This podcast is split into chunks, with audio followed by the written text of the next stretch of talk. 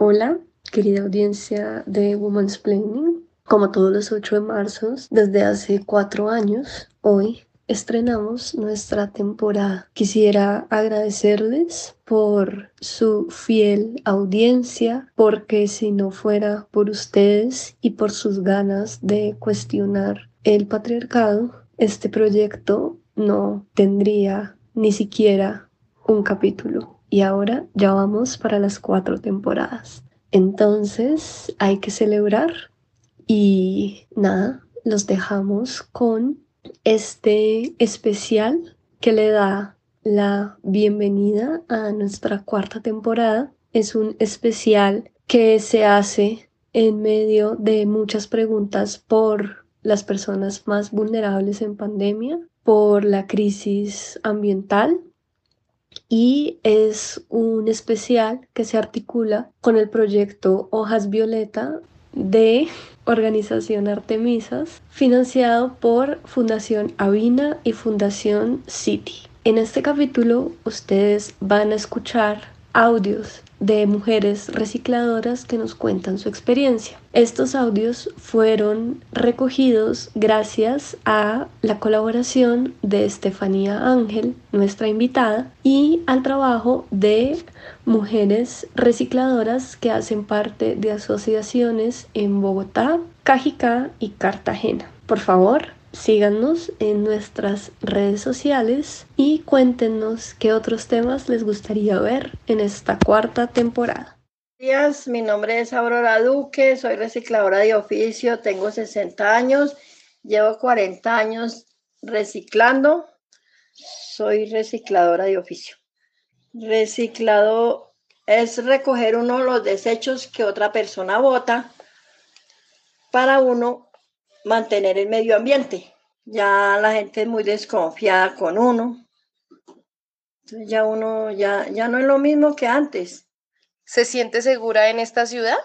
No, para nada. ¿Por qué? Porque hay mucha delincuencia.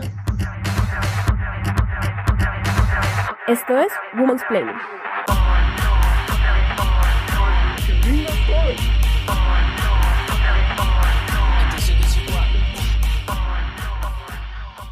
La población de recicladoras es una de las poblaciones más vulnerables y precarizadas. En su trabajo no solo se ven expuestas al COVID, pues muchas no cuentan con las medidas de bioseguridad necesarias, sino también a la violencia de los ciudadanos que las estigmatizan y a los hostigamientos por parte de la policía y de los trabajadores de seguridad privada. Sin embargo, estas trabajadoras son esenciales y están en el centro de la posibilidad de mitigar la crisis ambiental que estamos atravesando. Hasta que como ciudadanos no entendamos que la labor que ellas hacen es prestar un servicio público de cuidado que hace posible que continuemos viviendo en nuestras ciudades, ellas seguirán sufriendo por esta estigmatización que pone en riesgo su vida. ¿Cómo viven las recicladoras los roles de género?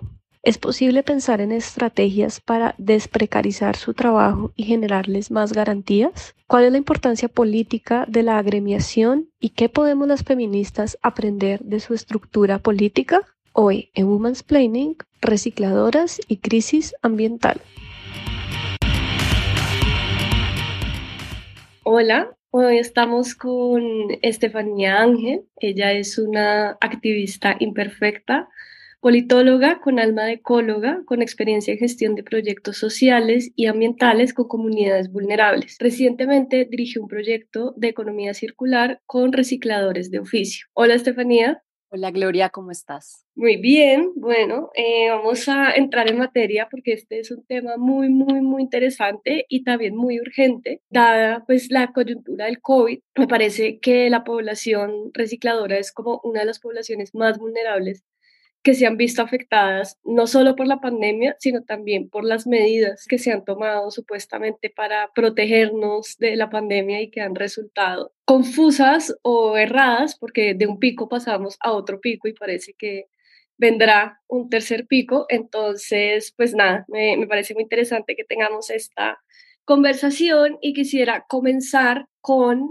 la idea de la estigmatización frente a la población recicladora, ¿no? Creo que sí ha habido una población que de hecho ha generado ciertos cambios frente a la manera en la que los llamamos, son los recicladores, ¿no? Porque hasta hace muy poco tiempo en Bogotá se le llamaban desechables, botelleros y un montón de otras cosas. O sea, solo hasta ahora se ha comenzado a entender pues su valor en la cadena ambiental, ¿no? Entonces, quiero preguntarte un poco por esto, por la estigmatización a la que se enfrenta esta población. Sí, Gloria, pues creo que eso es una de las cuestiones más importantes para los recicladores y cómo nos relacionamos con ellos, que creo que eh, parte de los nombramientos que tú nos decías y es no reconocer que un reciclador presta una labor esencial para el aprovechamiento de los residuos y los recursos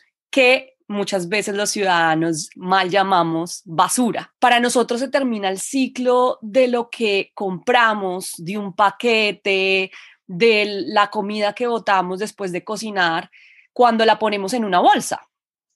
Y eso es lo que muchas veces sucede con los ciudadanos. En el momento en que si alguien vive en un edificio y lo pone en un chut o vive en su casa y lo pone en la calle, ha terminado ese ciclo de los productos, pero para los recicladores apenas comienza. Tú mencionas algo que me parece súper interesante y que tiene que ver con, con, lo siguiente, que son las poblaciones de mujeres recicladoras, y es que durante muchos años ese trabajo con basura ha generado mucha estigmatización, ¿no? O sea, se ve como algo que es insalubre, que es cochino, que también, o sea, también hay como una matemática mental que muchas personas pueden hacer como trabajan con basura, entonces son basura, ¿no? Y, y pues realmente eso es una población gigante en Bogotá, eh, según eh, cifras que igual es muy difícil de calcular, pues porque es una población muy flotante. en el 2019 calcularon que habían 30.000 recicladores en Bogotá y que aproximadamente 15.000 eran mujeres y pues son mujeres que se han visto abocadas a eh, salir a trabajar, ¿no? Para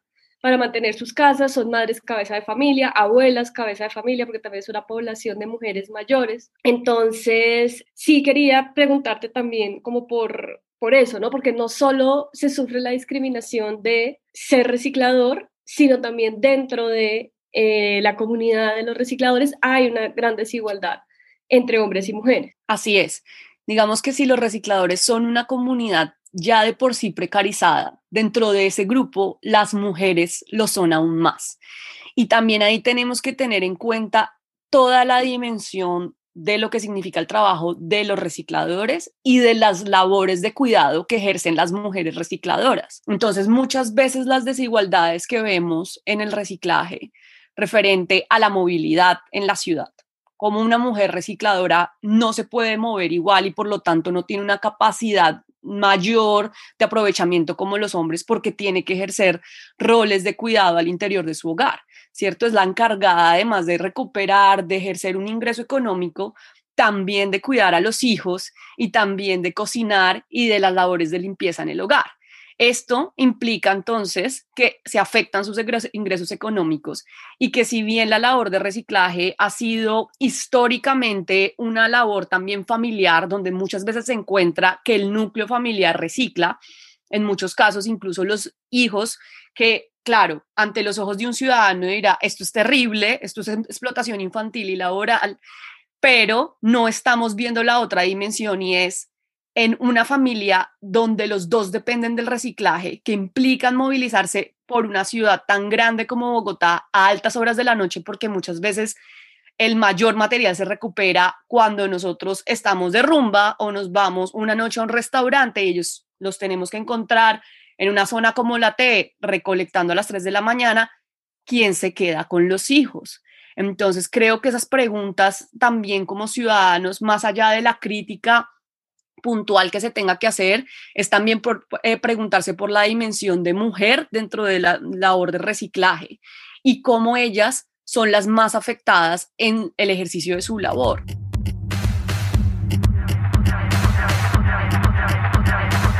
Esto es Women's Play.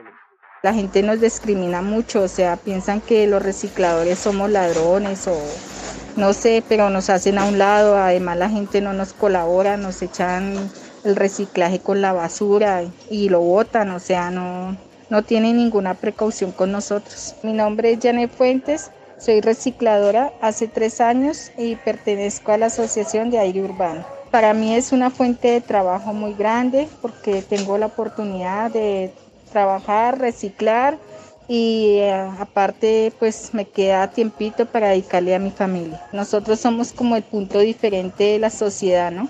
Y no se dan cuenta el aporte y el beneficio que nosotros le hacemos tanto al planeta, a la ciudad como pues a muchas cosas más.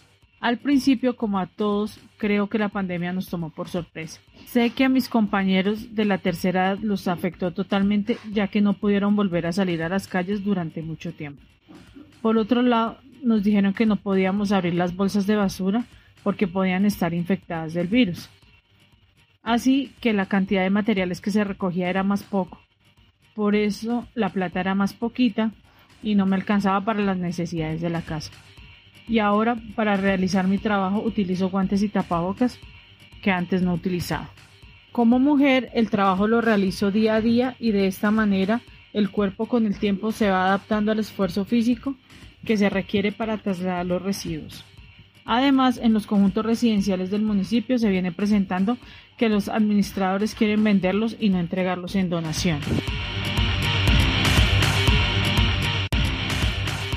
El tema de los trabajos de cuidado, que es un tema que, digamos, en esta pandemia como que afloró, ¿no? Como que era una olla a presión que estaba ahí como sosteniendo la sociedad y que en pandemia se hizo muy evidente, pues que son tareas que se piensan que son las tareas de mujeres y lo que vimos en pandemia fue una sobrecarga inmensa de las mujeres y eh, me interesa mucho pensar a las recicladoras también como esas mujeres en la fuerza laboral que tienen que cumplir doble y triple jornada, ¿no? Y en un artículo que tú me mandaste eh, se hablaba un poco de eso, ¿no? De cómo a pesar de que muchos recicladores se han organizado en asociaciones que hacen que su trabajo no sea tan informal, ya que es un trabajo tan precarizado y son tan vulnerables, pues estas asociaciones les han servido de alguna forma para tener como una dignidad y para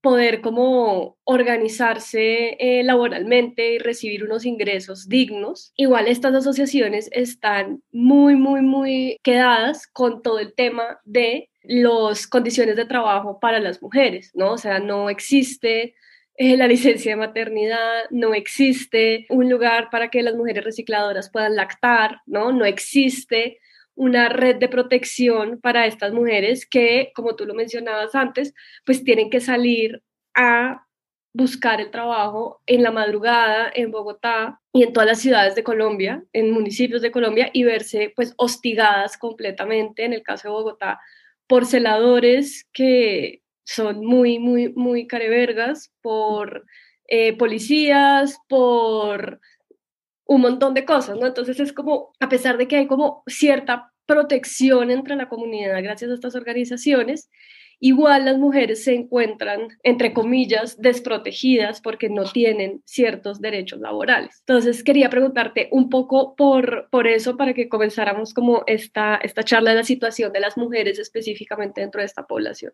Sí, es, eh, todo lo que mencionas eh, son todas las consecuencias de un empleo informal que en nuestro sistema capitalista devorador no, se suponía como una transición en las economías emergentes, pero llegó para quedarse, ¿cierto? Y ya la economía informal no es una mínima parte de, eh, de nuestra, nuestro motor productivo, sino que es una gran parte. O sea, en Colombia aproximadamente 60%. Y si no lo pensamos en clave de género, pues estamos teniendo condiciones aún peor. Entonces, para ponerte pues en contexto, digamos los recicladores, no ninguno de los recicladores de oficio en Colombia tienen aseguradora de riesgos laborales. Esto en una población que se moviliza por tracción humana en su mayoría, que se moviliza en familia y que se moviliza sin ni siquiera unos estándares mínimos de salubridad y protección para su labor. Entonces, esto se aumentó en el COVID y, y, claro, digamos, afectó a muchas mujeres, por ejemplo, recicladoras que eran mayores de 70 años, que durante el primer periodo de pandemia no podían salir a ejercer su oficio. Y muchas veces de estas mujeres pues eh, no tienen unas redes de apoyo en donde ellos efectivamente puedan eh, dejar sus hijos a cargo de, no sé, unos abuelos o un jardín infantil, sino que ellas se tenían que quedar y básicamente perder todo su ingreso laboral. Un reciclador depende de su ingreso diario. En una asociación no les van a pagar, venga, yo le voy a pagar al mes. Es un ingreso diario ínfimo con el cual deben depender y encima de eso, pues ante las medidas del gobierno, por ejemplo, muchas de estas mujeres mayores de 70 años se vieron afectadas. Otra cuestión es también esas relaciones dispares de poder en, eh, en, relaciones familiares. Y yo te había comentado, y es que muchas mujeres, si bien son líderes en estas asociaciones de recicladores, a la hora de la toma de decisiones, no son ellas las que toman la decisión final sino que generalmente al tener esos roles familiares, pues es el padre, el hermano, el esposo, el que termina tomando esa decisión. Entonces, la mujer recicladora ha, ha, venido tomando esos espacios de liderazgo.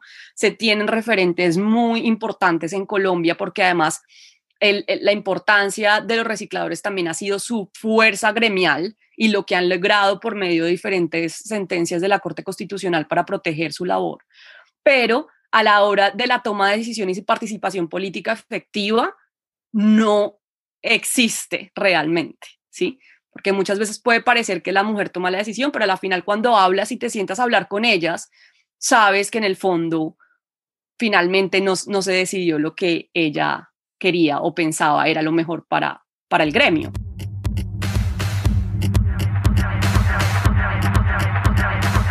Esto es Women's Play en la ciudad no, no, no, nos sentimos muy seguras porque pues está un tanto peligrosa, siempre hay mucha delincuencia y la policía pues no, no es que nos brinden la seguridad necesaria. Mi nombre es Jessica Alexandra Echeverri Duque, tengo 26 años, soy recicladora de oficio de toda la vida. Mis padres son recicladores hace más o menos 50, 40 años. Ellos me enseñaron a mí el tema de reciclar los residuos y la separación en la fuente.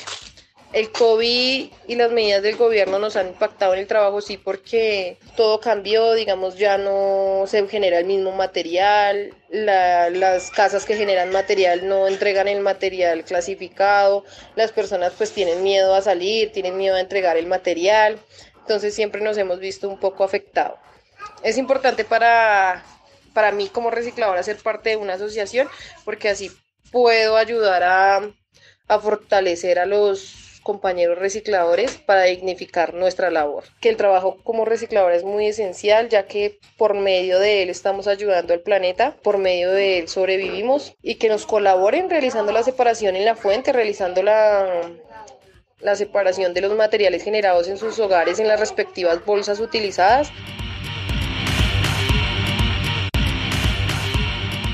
Literalmente estas mujeres están poniendo su cuerpo, su fuerza para poder generar este trabajo, ¿no? Este es un trabajo físico, este es un trabajo en donde se pide eh, ahora, ¿no? Porque antes habían estos vehículos de tracción animal. Creo que ahora hay vehículos como camiones de reciclaje que igual siempre que los veo están llenos de hombres pero generalmente las recicladoras están con sus carretas, ¿no? Entonces tampoco es bien visto lo femenino, ¿no? Como ser demasiado mujer entre comillas muy gigantes, es algo que tampoco se permite, ¿no? Entonces es como ese doble, esa paradoja en la que nos hemos visto siempre las feministas, ¿no? Como de tener que disfrazar o esconder nuestra feminidad y al mismo tiempo tener que ejercerla eh, cuidando, porque pues que tengamos la misma fuerza de los hombres no significa que los hombres van a dejar de ponernos las tareas de cuidado a nosotros. Entonces, quiero que hablemos también de esos roles de género y cómo siempre están en juego eh, dentro de esta comunidad.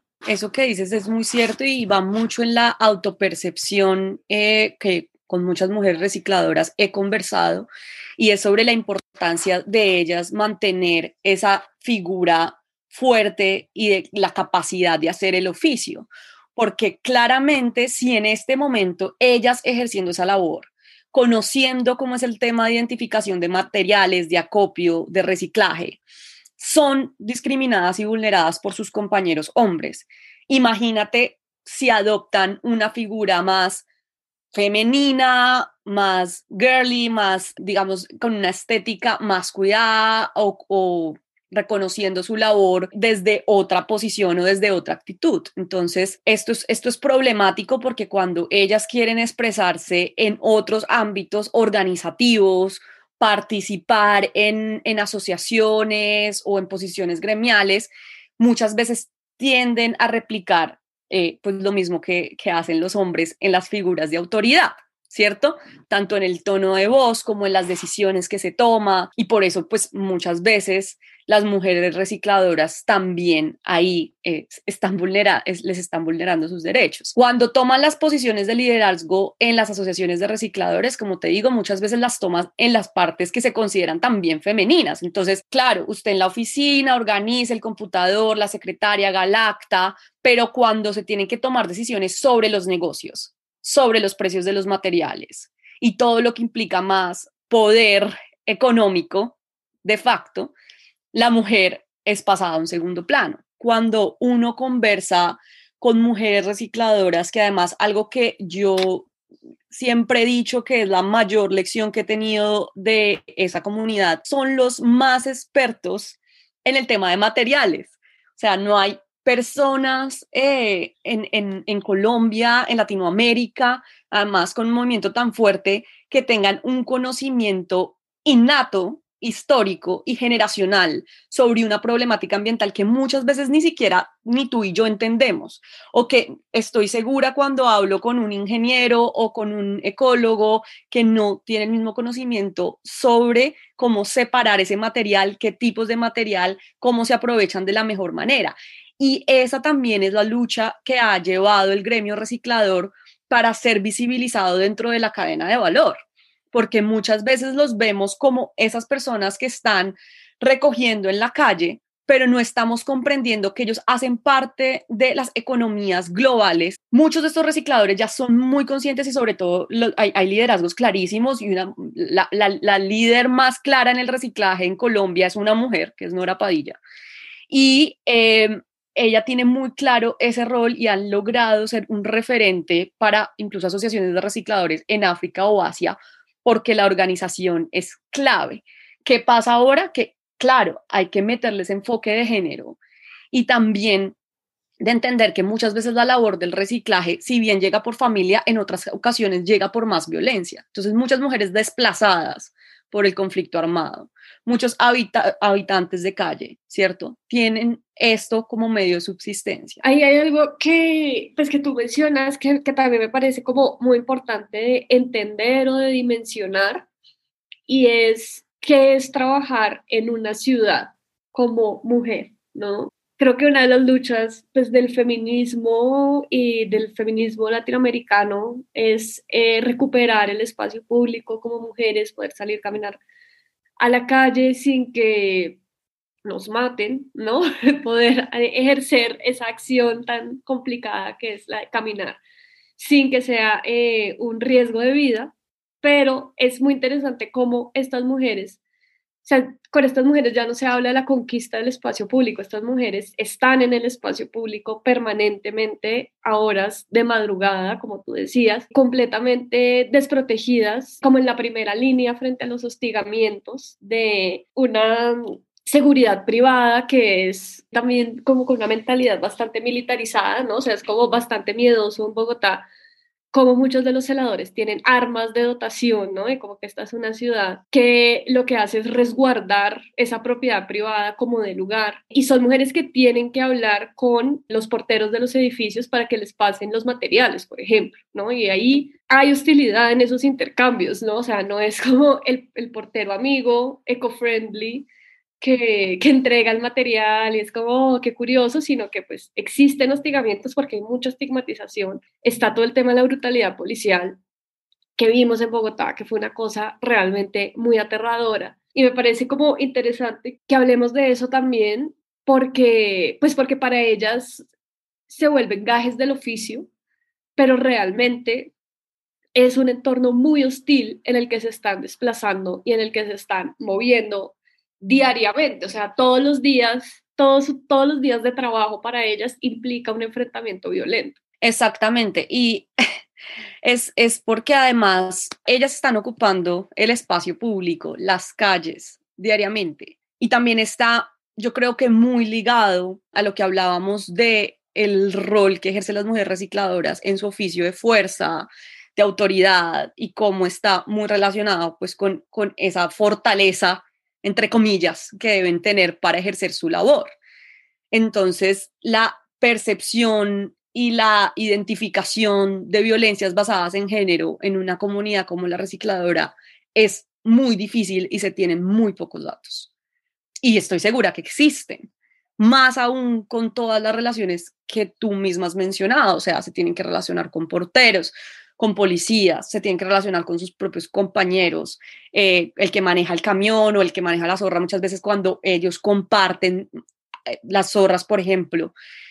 Algo que se dio el año pasado y que me molestó muchísimo el abordaje que se le dio en redes fue cuando esta ocupación que se, que se dio en, por la parte de héroes. Y los medios, cuando tú vas a leer los titulares y el contenido, era la preocupación por la basura y los residuos que van dejando al paso que van caminando y cómo la alcaldía ya desalojó, pero vuelven a ocupar y la percepción de inseguridad que tienen los habitantes de esta zona.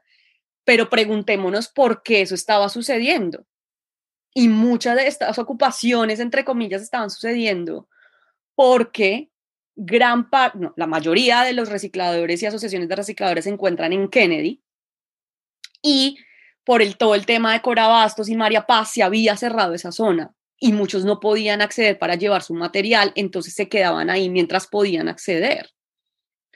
Entonces, esos abordajes mediáticos, donde no se preguntan por la raíz del problema, donde la alcaldía le quiere dar una respuesta facilista, a los ciudadanos preocupados por su seguridad, que no digo que no son reclamaciones válidas, sino que los que son intermediarios en entender las problemáticas son estos entes de gobierno y los medios. Y lo que hacen es empeorar y seguir estigmatizando una población que de por sí ya cuesta mucho que comprendamos su labor y que incluso lo que yo le digo a muchos de mis amigos y cercanos es, hey, que cuando me preguntan, ¿qué es lo mejor que puedo hacer para reciclar? Y, y también es eso, es que cuando hablamos de reciclaje se nos olvida que hay recicladores detrás. Y es, vea, lo primero que usted puede hacer es hablar con su reciclador de oficio. O al menos saber si en su edificio le entregan el material a un reciclador de oficio o están aliados con una asociación de recicladores. Ese debería ser el paso más allá de separar. Luego, venga, yo le mando tutoriales, le mando artículos, le enseño cómo separar bien los residuos, pero ese no es el principal problema. El principal problema es la relación que tienen los ciudadanos con esta población y cómo le seguimos vulnerando sus derechos incluso en estas partes discursivas.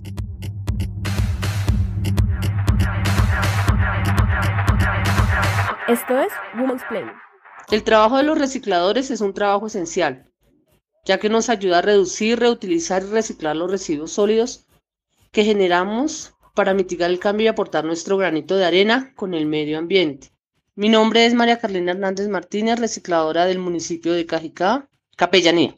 Yo también como recicladora quiero pues pedirles a, a todas las personas que, quieran eh, eh, el reciclaje, por favor, que nos ayuden, que no lo mezclen en toda la basura porque yo me he encontrado yo no tengo puntos fijos, sino voy a, voy a la calle y me he encontrado con que hay mucho, mucho material que no se puede reciclar, o sea, se está yendo mucho, mucho material al, al botadero.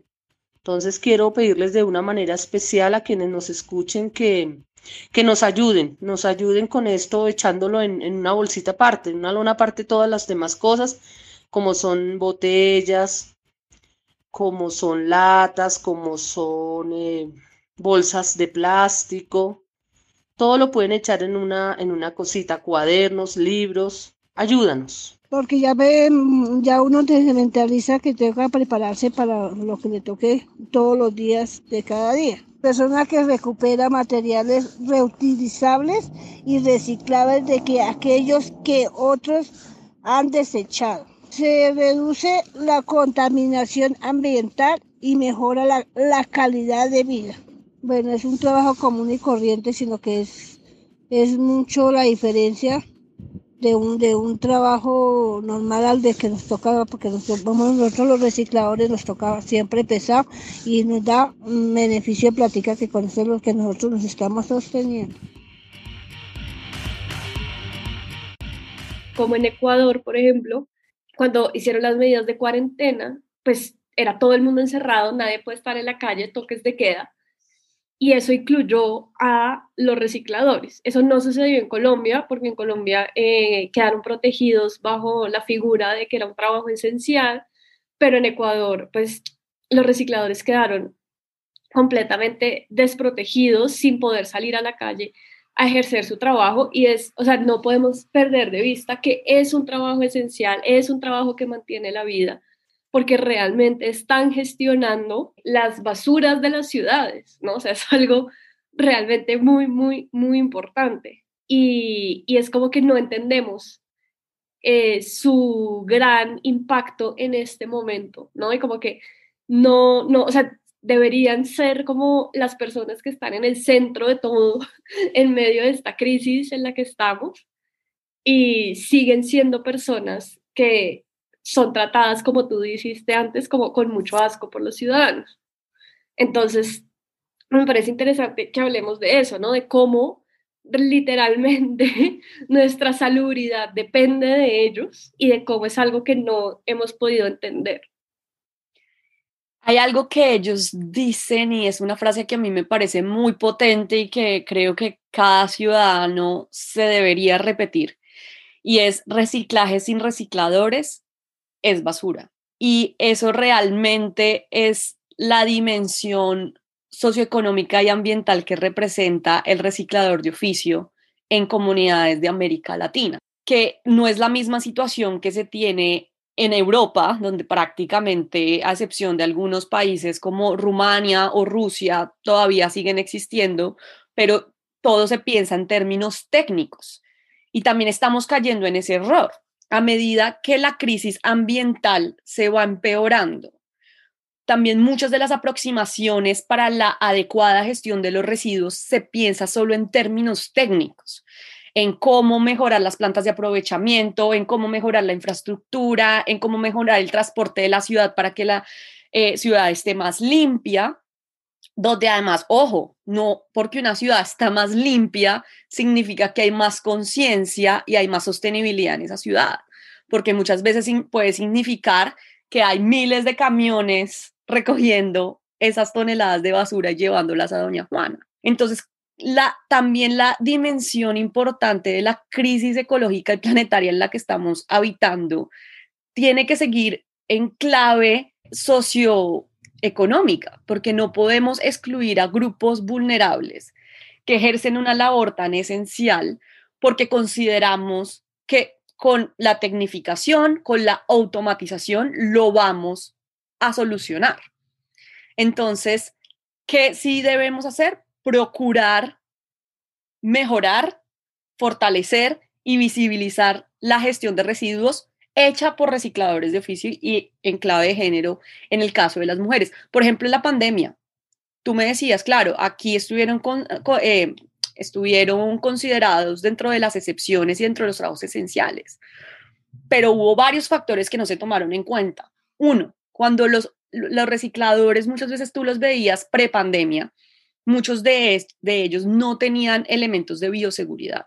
Y esto fue una dimensión que ellos tuvieron que apropiar y gestionar y que solo aquellos que pertenecen a asociaciones de recicladores, que en promedio son un 10%, tenían acceso a estas protecciones. Entonces, ¿qué pasó? Que muchos ciudadanos inconscientes metían tapabocas contaminados, guantes, eh, objetos cortopunzantes en incluso la bolsa del reciclaje y que estaba afectando realmente a los recicladores. Otro factor que no se tuvo en cuenta, el COVID permanecía en los materiales. en materiales que están en contactos con una población vulnerable que ni siquiera tiene ARL.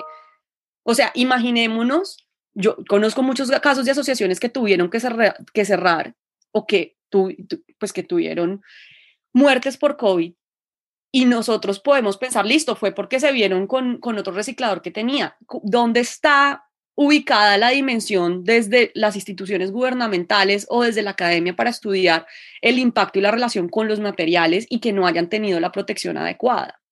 Otro factor, mucho, hubo mucha brutalidad policial al inicio de la pandemia porque muchos de estos recicladores no estaban debidamente carnetizados.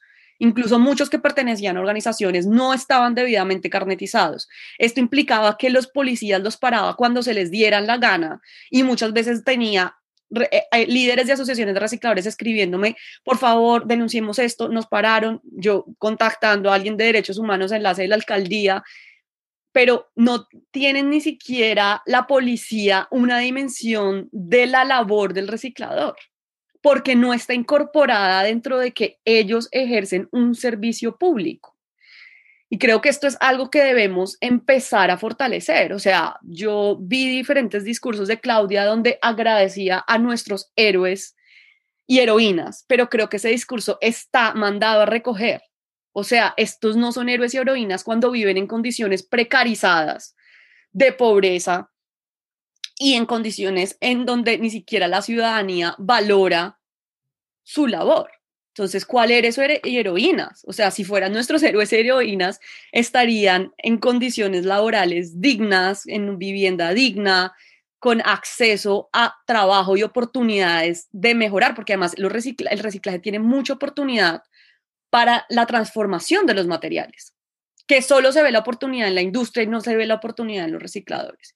Entonces ahí creo que hay mucho por hacer y el gobierno, la comunidad, la academia, todos nos debemos comprometer a entender más estas dimensiones que muchas veces están invisibilizadas y que un decreto no lo solucione. Esto es Women's Planning. Pues para mí ser recicladora es eh, cuidar el medio ambiente, eh, los mares, las playas, el planeta. Y pues como mujer me preparo físicamente y mentalmente, porque todo va en la mente. Si uno dice no puedo, no va a poder, pero si uno dice sí puedo, sí voy a poder. Soy Rocibel Linero, recicladora de oficio, soy asociada del Centro de Acopio Cartagena Amigable. Bueno, como venezolana llegué este, por medio de mi suegro, que él ya pertenecía al Centro de Acopio Cartagena Amigable y él nos trajo y enseguida el otro día empezamos a, a hacer la labor de recicladores. Y otra cosa que a mí me parece muy inquietante es pues que también estas vidas invisibles de recicladores precarizados, que como tú lo dices, también es una alta población que llegó a la ciudad desplazada por la violencia. A esto se le suma una alta población migrante, ¿no? Entonces, tenemos acá ya como la vulneración de la vulneración. Quisiera que habláramos de esto porque me parece importante como visibilizar este problema, pues que se ha vuelto tan importante dentro de la comunidad del reciclaje. Así es, Gloria. Y a mí me sorprende es eh, cómo esta percepción que hablamos de inseguridad se debe a que no asumimos que otros están haciendo lo que nosotros consideramos trabajo sucio. Y eso es algo que como ciudadanos, como personas críticas y conscientes deberíamos replantearnos. Y es si cuando yo me, yo, ese es un ejercicio que yo hacía con algunos amigos y es meta la mano en la bolsa blanca, que es donde se supone debe ir el reciclaje, y su mano debería salir limpia, no le debería dar asco, porque esa es al menos la mínima labor que nosotros hacemos al separar. Nosotros ni siquiera tenemos que reciclar, ni tenemos idea de lo que implica un proceso muchas veces de reciclaje, pero mínimo creo que ese debería ser un ejercicio que todos podemos practicar adicional al poder eh, digamos, replantearnos estas, estas concepciones que tenemos sobre la población. Y ahí también viene muy relacionado con la percepción que tenemos de los venezolanos. Toda la xenofobia que se presentó, incluso por algunos comentarios que tuvo Claudia López, hay un amigo que creó el barómetro de la xenofobia y fue un ejercicio muy interesante de ver cómo en redes sociales aumentaron los comentarios xenofóbicos después de esa declaración de la alcaldesa. Y ahora también ver el ejercicio en este momento con la formalización de millones de migrantes, ¿sí? Cómo también aumentaron los comentarios positivos. Entonces, esos, esos ejercicios son muy importantes, pero no nos estamos dando cuenta en dónde están ejerciendo la labor los venezolanos y las venezolanas, que muchas de estas optaron por el reciclaje, pero con una particularidad, y es que estas mujeres recicladoras y hombres recicladores venezolanos no están recibiendo la tarifa. ¿Y qué es la tarifa?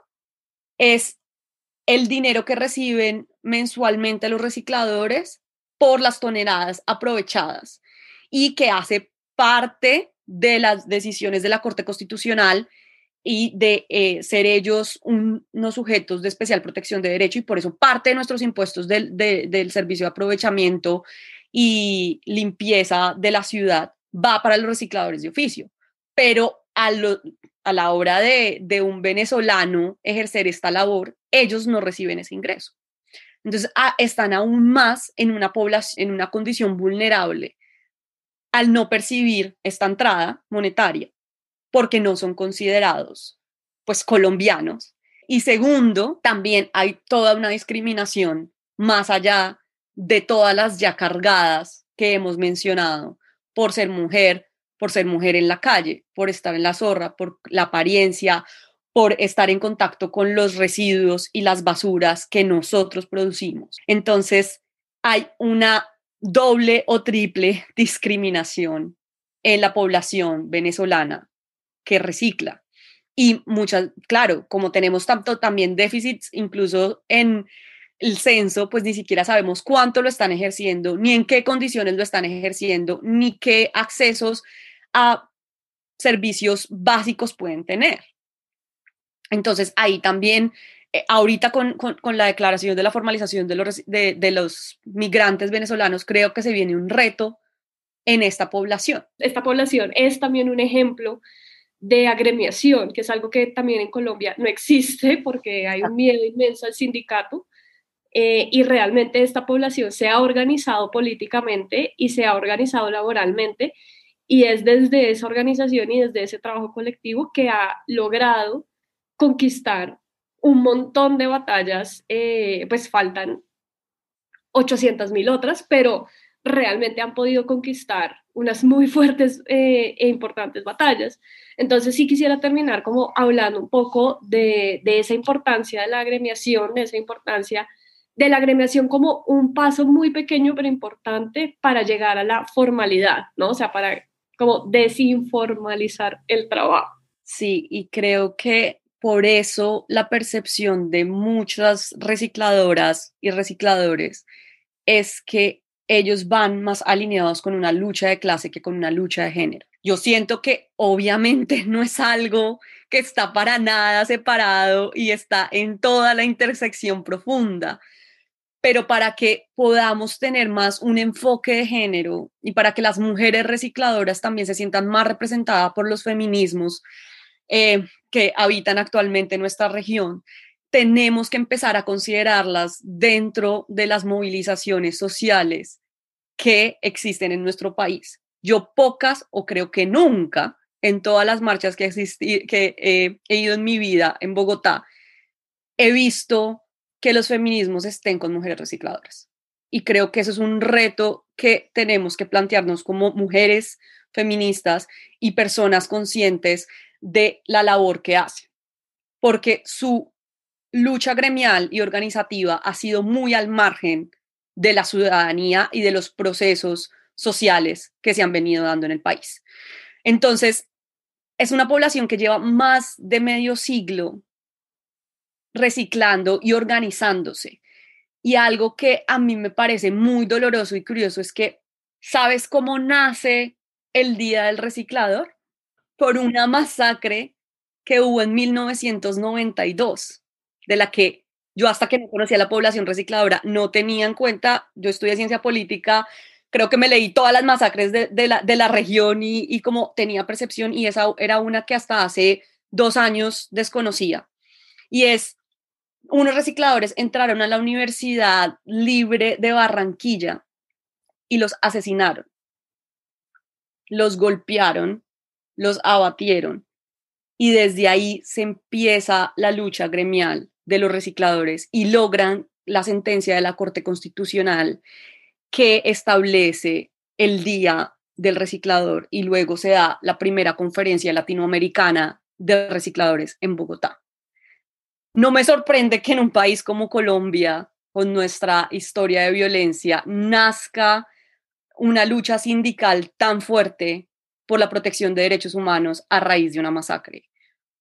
Pero nos sigue denotando la importancia de comprender la historia y la defensa de estas luchas y cómo poder seguir em, generando esas intersecciones.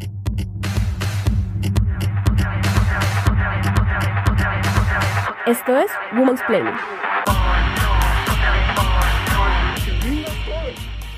Siento que la lucha de clase está necesariamente articulada con la lucha de género y también siento que este capítulo como que viene de ahí, ¿no? A mí me interesa personalmente mucho cuando el feminismo se une con problemas laborales, ¿no? O sea, como que entiendo el Me Too como un problema laboral, entiendo también, pero también me parece importante que los feminismos escuchemos de estas experiencias de agremiación y de estas experiencias de organización, porque creo que en el feminismo colombiano siempre históricamente ha habido como muchos átomos de, feminismos que aparecen, pero nunca ha habido como una gran organización colectiva para luchar por ciertos derechos. Y me parece que esta experiencia de los recicladores es una experiencia realmente exitosa en un país en donde no existe esa cultura de agremiación. Entonces, pues me parece que también es una experiencia muy interesante para tener en cuenta. Y nada, muchas gracias Estefanía por tu tiempo y por tu sabiduría, por ayudarnos a recopilar los testimonios que hacen parte de este, de este capítulo. A ti, Gloria. Gracias por la invitación. Creo que eh, lo más importante es eso, como acercarse. Yo para nada soy una experta en población recicladora. Yo quiero que escuchen a las mujeres recicladoras y que ellas son las que en verdad en su vivencia, en su día a día, pueden relatarnos mucho mejor lo que necesitan y eh, escuchar a esta población es fundamental para entender todas las lecciones que nos pueden enseñar, todo lo que podemos hacer juntas y que como mujeres, cuando nos unimos, podemos lograr grandes cosas juntas. Esto es Women's Planning.